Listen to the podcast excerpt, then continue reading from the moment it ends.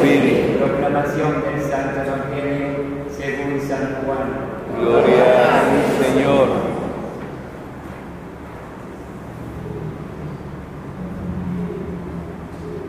En aquel tiempo, un fariseo invitó a Jesús a comer con él.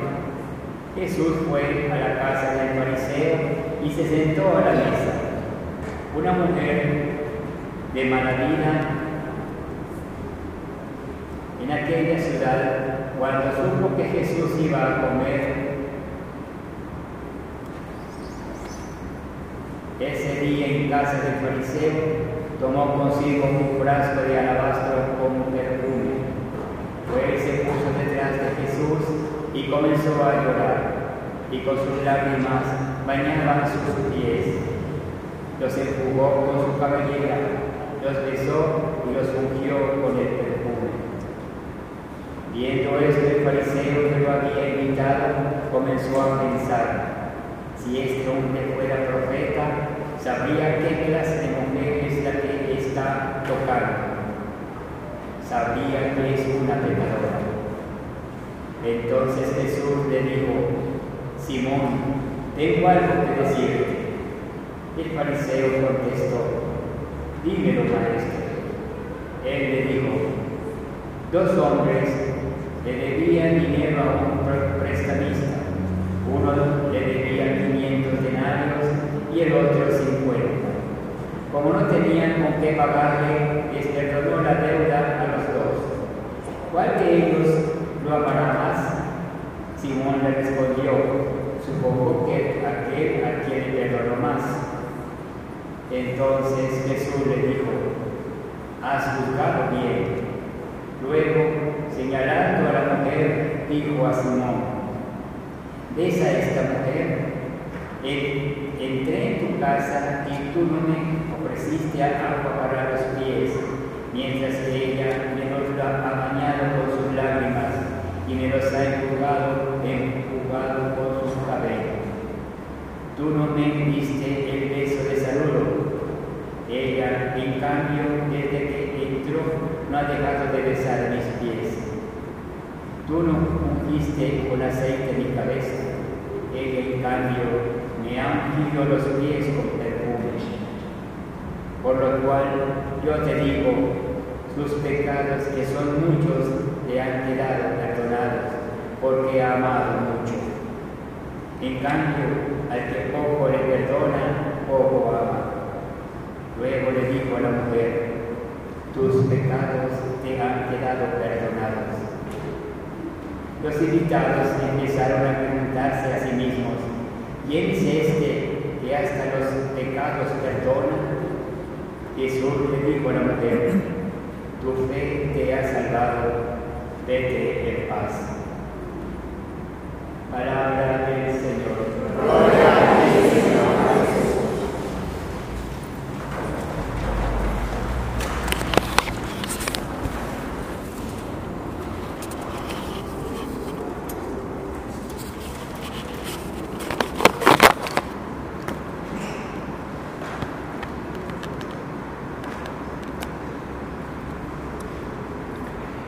Este texto del Evangelio que hoy se nos ofrece para la reflexión y para esta Eucaristía es uno de esos textos clásicos dentro de lo que se puede decir la dinámica de Jesús. Qué extraño, pero allí había dos personas, una por definición pura, porque fariseo significa eso, la persona pura. Y otra, una pecadora pública. Es decir, todos conocían que esa mujer era pecadora, a lo mejor hasta por experiencia. Pero lo doloroso es que te invitan a comer los puros y te tratan peor que los impuros. O sea, en la Eucaristía parecería extraño que los puros no entendieron la Eucaristía. Y los impuros sí se supieron acercar. Porque a Jesús lo que más le duele es que el corazón esté lejos. La cuestión no es estar yo cerca, pero mi corazón lejos. Y quizás el pecador es el que percibe con mayor claridad lo que significa que Dios me ama. A veces cuando las personas vienen a confesarse y te dicen, Padre, yo no tengo mucho pecado.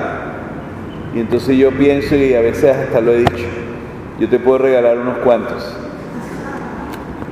Porque si no tienes pecado, ¿A qué viniste? La idea es, no es que tengo que tener pecados para ir a encontrarme con Dios, eso es verdad.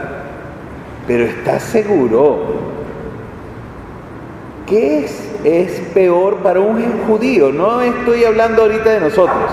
¿Qué es peor para un judío que te invita a comer y no te ayuda lavándote los pies? Que no te da un beso de bienvenida eso es gravísimo.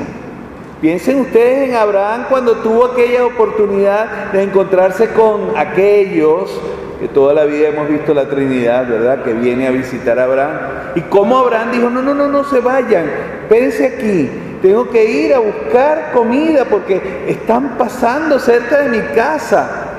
Para el hebreo la hospitalidad es quizás lo más importante. También porque los huéspedes representan a Dios. Pero regresemos. Estamos en una celebración que acaba de terminar una adoración eucarística. Yo estoy claro de que a nadie se le ocurre levantar los ojos para ver el Santísimo porque definitivamente la presencia de Dios es como mucho. Pero entiéndete que te ha amado Entiéndete que te ha perdonado. Entiende que ha sido para ti todo el sacrificio del mundo.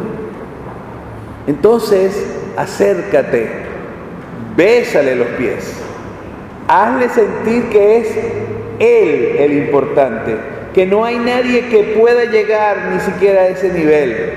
Ofrécele el perfume más caro de tu vida, que eres tú mismo. Y entonces lo habrás recibido.